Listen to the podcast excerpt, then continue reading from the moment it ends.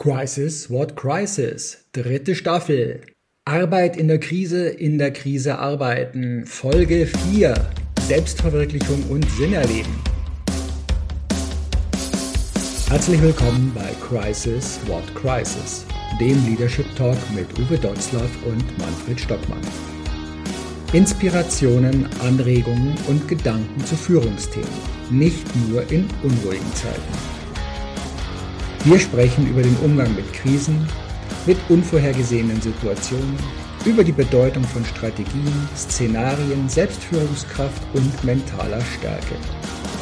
Wie gelingt Führung auch unter ungünstigen Bedingungen? Wie wappnen wir uns selbst, um klar, fokussiert und entscheidungsfähig zu bleiben? Wöchentlich, kompakt, unter 20 Minuten und gut geeignet als Braincake für zwischendurch. Herzlich willkommen, die nächste Episode bei Crisis Wort Crisis und wir sprechen heute über Selbstverwirklichung und Sinn erleben. Und eine der Schlagzeilen, die aus dieser Studie heraus in der großen Welt des pressemedialen Echos dazu formuliert wurde, suggeriert, 55 Prozent der Manager sind zufrieden. Was machen sie mit dem Rest der Mitarbeitenden?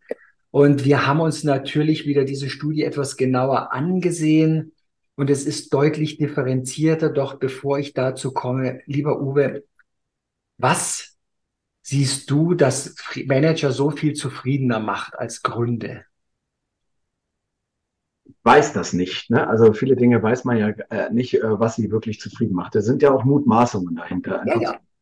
Die das sind nicht die Punkte, die aus der Studie zu lesen sind ist das. Äh, viele Dinge kann man, ist auch die Frage, wie ist die Frage gestellt worden äh, und wie viele Manager waren dabei oder wie viele Führungskräfte waren dabei und so weiter. Und äh, äh, ist das eine reine Zweckbehauptung, dass sie zufrieden sind, weil man das von ihnen erwartet als Vorbild? Hat man das, ich, in ich sage das mal so, äh, adressiert, ne, weil Natürlich muss ich so sein. Wenn ich nicht so bin, bin ich falsch an dieser Stelle. Aber das ist eben die Krux dabei, einfach zu sagen, äh, wir müssen differenzieren zwischen managen und führen.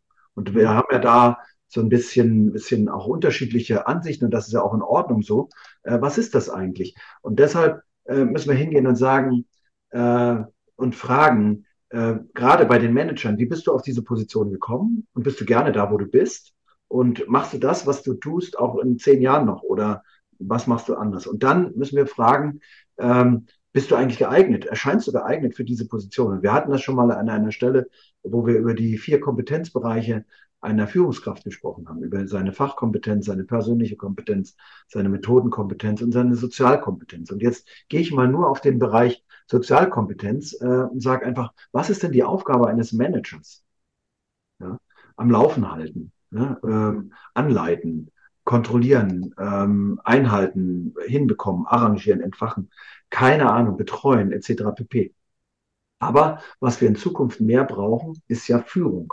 Und jetzt müssen wir fragen, wärst du dann dann auch noch so äh, zufrieden, wenn wir die Herausforderung an eine Führungskraft sehen wollen? Ja?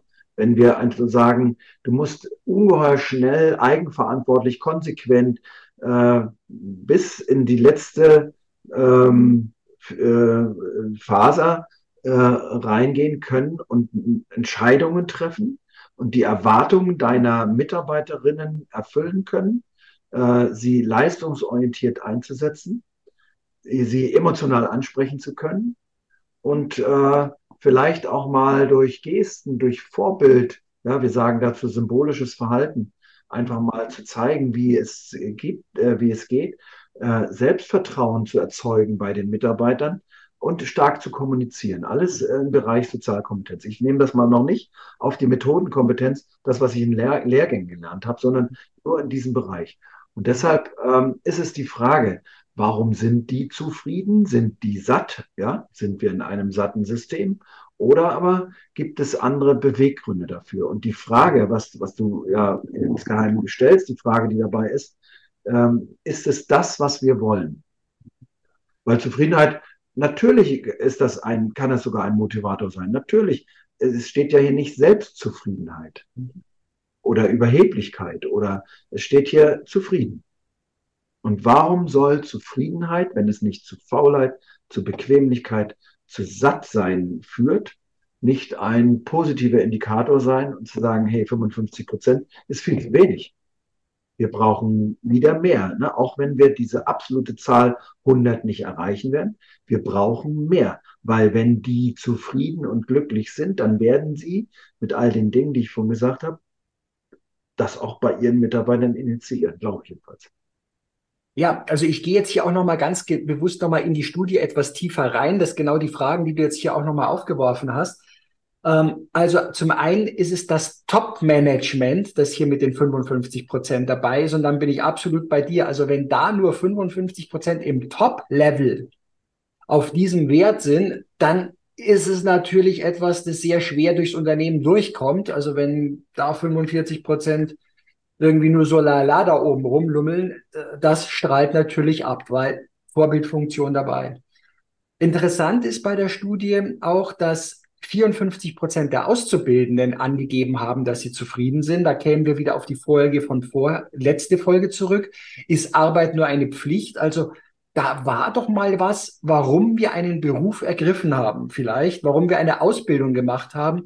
Da war doch Motivation dahinter. Was ist dann in unserem Berufsleben bei denen schiefgelaufen im Umfeld, bei sich selbst, wo auch immer, dass dann auf einmal dieses, ich würde wenn ich das Geld hätte, sofort meinen Job hinwerfen und nichts mehr tun oder sowas. Also da ist ja irgendwas im Gesamtprozess mal daneben gegangen.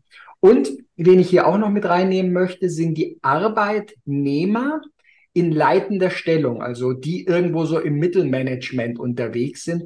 Und davon sind es auch nur 34 Prozent, die zufrieden sind. Und was die Studie schon mitliefert, ist, weil vor allem ungelernte Arbeitskräfte, ähm, Fachangestellte und Angelernte haben den niedrigsten Zufriedenheitsbereich. Und es zeigt eines, vor allem dort, also das war die Überschrift auch hier in der Studie, mit Abstand am zufriedensten ist das Top-Management sowie Arbeitnehmerinnen oder Arbeitnehmer, die den Führungsstil im eigenen Unternehmen als gemeinsam und gleichberechtigt bewerten. Also das heißt, die haben einen Einfluss drauf, waren wir wieder auf eine der Folgen davor auch schon mal angesprochen haben. Ich kann einen Einfluss nehmen. Es wird nicht nur über mich hinweg entschieden. Ich bin nicht nur ausführendes Organ. Ich habe einen Gestaltungsraum. Das, was du ja als Klugscheißersatz am Schluss gegeben hattest ähm, den Leuten auch Freiheiten zu geben, also in die Gestaltung zu kommen, ins eigene Tun zu kommen und nicht nur auf Anweisungen zu agieren. Das sind schon so Aspekte, die zum Thema, wie kann ich Selbstverwirklichung und Sinn erleben überhaupt generieren? Was kann ich denn da brauchen? Und ähm, geht das dann überhaupt noch in Hierarchien oder musste ich jetzt dann auch noch vielleicht Hierarchien abschaffen? Provokante Frage. Ich glaube, es ist rhetorisch. Gar nicht. Nee, die ist nicht rhetorisch. Das ist ja diese Frage, was will der Dotzlaff eigentlich? Will der, will der jetzt äh, alles gleichschalten und alle, ja, wenn der immer davon redet, dass äh, alle beteiligt sind. Wir haben, und da sind sich äh, die Kolleginnen und Kollegen auch aus der Wissenschaft, auch die Kollegin, die wir schon öfter angesprochen haben, einig, wir haben einen Paradigmenwechsel in der Führung. Und dieser Paradigmenwechsel in der Führung äh, führt schlicht und ergreifend dazu, dass sich Führung anders definiert. Eben nicht mehr in Ansagen, im Befehlen, Befehl und Gehorsam, äh, sondern in einer agilen Zusammenarbeit. Wir werden in einer späteren Folge darüber nochmal sprechen. Und das Ganze passiert top-down natürlich. Der Chef wird der Chef bleiben. Wir haben immer wieder das Bild, leider können wir hier keine Bilder zeigen, aber wir haben das Öl auf Leinwand von meinem älteren Kollegen, einem sehr geschätzten Kollegen vor einiger Zeit geschenkt. Der König bleibt der König. Es gibt den König. Aber der König ist das nicht nur per Dekret, der König ist das auch äh, in, in, ja, in Form seiner Persönlichkeit. Ja? Er zeigt, dass er der König ist. Er übernimmt Verantwortung. Er steht dort oben nicht als, als Repräsentationsfigur, sondern er steht dort oben als die Figur, die die zentralen Dinge im Unternehmen durchblickt und führt und gestaltet aber nicht alleine, nicht nur top-down, sondern bottom-up. Das heißt, agile Führungssysteme in Zukunft werden so aussehen, dass ich eben alle Mitarbeiter einnehmen, fesseln und überzeugen muss, dass ich sie mitnehmen muss, dass ich sie einbeziehe. Ja, wenn wir also hingehen und fragen, haben wir ein vernünftiges Informationsmanagement? Haben wir ein Fehlermanagement? Haben wir klare Regeln? Haben wir äh, alles diese Dinge, die, die Gerald Hüther immer wieder anspricht, in seinen äh, Erkenntnissen über moderne Führungsstile oder ähm, Umgang mit Menschen? wo wir einfach sagen, wenn wir das alles haben, wenn wir eine hohe Transparenz haben, wenn wir eine, eine, einen guten Austausch haben, dann bleiben Hierarchien bestehen, ganz klar. Wir handeln auch weiter in der Linie.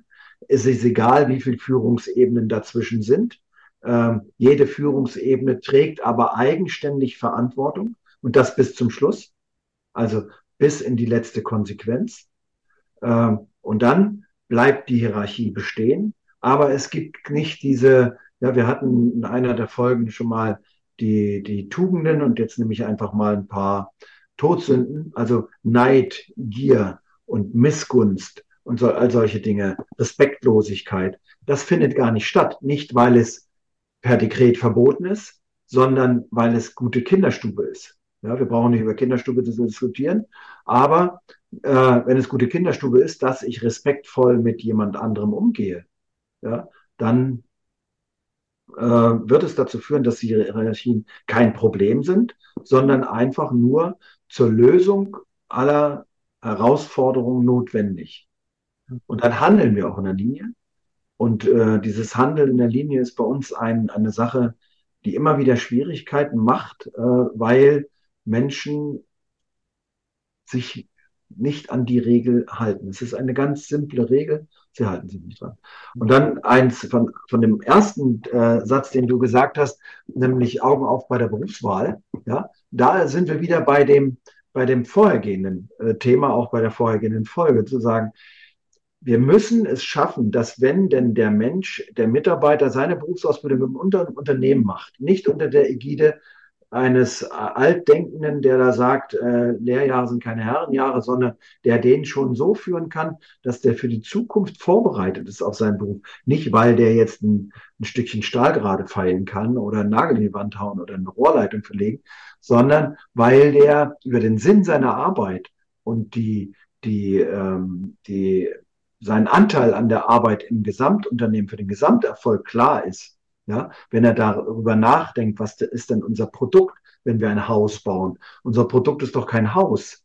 Unser Produkt ist Sicherheit. Unser Produkt ist, ist Geborgenheit. Ja, und wenn das jedem Einzelnen klar ist in diesem Konzert, dann äh, wird der es mögen, ein Haus zu bauen. Und wenn er es bis dahin noch nicht tut, dann müssen wir gucken, können wir ihn mit seinen Möglichkeiten, seinen Fähigkeiten, seinen Wünschen, seinen Herausforderungen woanders einsetzen? Aber das Letzte, worüber wir nachdenken, ist, dass wir Abbrecher haben. Und davon haben wir ganz viele. Viel zu viele. Das war, glaube ich, Saint-Exupéry mit dem Thema, äh, Lea nicht ein Schiff zu bauen, sondern die Sehnsucht nach dem großen, weiten Meer. Ne? Ähm, also genau darum, das größere Bild zu malen. Und ich glaube auch an der Stelle oftmals ein Missverständnis, das ist, es muss jetzt nicht Sinn des eigenen Lebens unbedingt sein, sondern ich das, was ich dort tue, in dieser anderen Gemeinschaft des Unternehmens mit Kolleginnen und Kollegen, das soll für mich einfach Sinn ergeben, dass mein Beitrag etwas ist, das wertvoll ist, äh, das insgesamt das System und nicht etwas ist, das keiner wahrnimmt und das, wenn ich es nicht machen würde, auch keinem auffallen würde. Ne? Aber das ist das ja so, dass, dass wir sagen, gerade diese Wahrnehmung dessen und die Wertschätzung auch dessen. Ich muss ja nicht jeden Tag durch den durch das Unternehmen rennen und allen sagen, toll, dass du hier arbeitest und toll, dass du deinen Job machst. Ja, wir haben eine Firma, wir haben eine Regel, die heißt 100 plus. Also es ist völlig normal, dass jeder seinen Job macht, was ja nicht überall so ist. Also ich will jetzt nicht jemandem zu nahe treten, aber wir haben einen Haufen Unternehmen, in dem machen die Mitarbeiter äh, Dienst nach Vorschrift, in dem sie maximal 60 Prozent ihrer Leistungsfähigkeit aus, äh, ausnutzen. Äh, ja, sondern äh, in einem Unternehmen, in dem ich meinen Job mache, 100 Prozent jeden Tag bringe, ohne mich völlig auszupowern, sondern auch darüber nachdenke, wie kann ich meine Arbeit noch besser machen? Wie kann ich äh, meinen Nachbarn das Leben erleichtern? Wie kann ich an dem Gesamtziel des Unternehmens, wenn ich es denn weiß, worum es überhaupt geht, ähm, äh, mitarbeiten und dafür sorgen, dass das auch passiert? Und wie kann ich da eine Genugtuung äh, entwickeln? Und wenn dann im Unternehmen an irgendeiner Stelle auf irgendeinen Weg kommt, wir haben es geschafft, dann ist das schon wertschätzend. Und dann ist es nicht diese physische äh, Situation, in der der Chef an die Kasse geht und dem Mitarbeiter, der Mitarbeiterin auf, auf die Schulter klopft, sondern das kann durchaus ein ganz tieferes inneres Gefühl sein. Wir haben es wieder geschafft. Und dann reicht es. Und dann machen wir äh, damit. In einer fragilen Welt könnte das so die, der Lösungsansatz sein, bei schnellen Änderungen, und die werden noch schneller werden, diese Änderungen, äh, trotzdem ein, ein System aufzubauen, in dem ich mich wohlfühle. Also ein positives Gemeinschaftsgefühl auch zu generieren. Ne? Das ist das, wo, wo die Zukunft der Arbeit, also wir haben so einen Slogan, der heißt, die, die Zukunft der Arbeit ist in der Arbeit mit Zukunft. Ja? Und diese Zukunft der Arbeit heißt einfach, wir müssen daran arbeiten, unsere Arbeit so zukunftsfähig zu machen, dass unsere Arbeit immer gebraucht wird dass äh, niemand daran vorbeigehen kann, dass wir bei allem, äh, was da passiert, einen permanenten Wissenszuwachs haben, eine Horizonterweiterung, neue Erfahrungen sammeln, ag äh, agil sind, äh, aber auch aktuell sind. Also bei uns läuft das in der Überschrift, wer nicht mit der Zeit geht, geht mit der Zeit. Mhm. Also Du musst dich immer wieder diesen neuen Herausforderungen stellen. Du musst erstmal formulieren, du musst mal herausfordern, du musst erstmal beschreiben, was ist denn augenblicklich meine Herausforderung? Und das mache ich nicht, um auf die Frage auch vom König oder nicht zurückzukommen, nicht alleine, sondern in den einzelnen Hierarchien in meinem Verantwortungsbereich. Ja, und du hattest es ja auch schon mal gesagt, dass es der eine ist das Thema Loslassen. Also auch das würde vielleicht manchen Manager zufriedener machen, wenn er die Erfahrung hat, dass er nicht immer alles selber tun muss. Oder das Delegieren, da hatten wir auch schon mal ein paar, Delegieren ist ja auch so ein Begriff, der ich bin in der Lage, was abzugeben.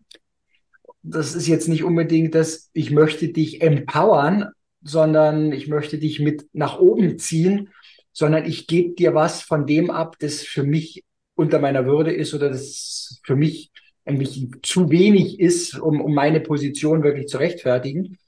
Ja. Ähm, übertrieben gesagt. Also das heißt, wie beziehe ich die Leute ein, hattest du gesagt. Also das heißt, was ist Gemeinschaft? Und wir hatten ja auch mal dieses Thema Führungskraft und Manager.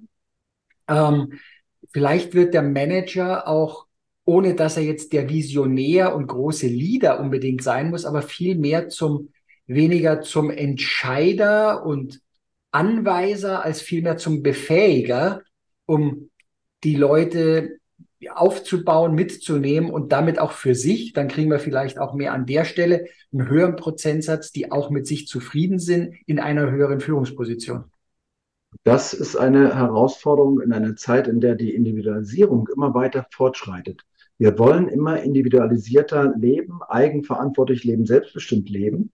Was wir aber in den Unternehmen brauchen, ist Team Spirit, ein Teamgeist, eine Zusammenarbeit. Ähm, äh, Individualisierung und Team Spirit in Zeiten von Entsolidarisierung. Da brauchen wir kein Hehl draus zu machen. Das ist schlicht und ergreifend im Augenblick noch so, dass, äh, dass, dass uns das passiert. Und nur in Notsituationen solidarisieren wir uns wieder. Ja, völlig anders als sonst. Und jetzt ist es die Aufgabe, wenn du jetzt da den, den Begriff Manager dafür nehmen willst, es ist ja eine Führungskraft. Ne? In so einer Zeit, in der äh, wir so unterschiedliche Lebenswahrnehmungen und Arbeitswelten haben, äh, wo wir ähm, unterschiedliche Bereitschaft haben, da Verantwortung auch für den anderen zu übernehmen. In dieser Gesellschaft muss diese Führungskraft das im Unternehmen leisten können. Mhm. Und, Und da kommen wir dann ja schon auf der nächsten Folge jetzt drauf, wenn wir uns mal schauen, wie überhaupt Druck, Stress, Überlastung, dieses subjektive Gefühl, die objektiven Wirkungen, die auch aus der Studie herausgehen, was können wir dafür machen? Also ihr bleibt alle gespannt, lieber Uwe. Heute kein Klugscheißersatz, den heben wir uns fürs nächste Mal nochmal auf. Also alles Gute, bis zum nächsten Mal und ciao.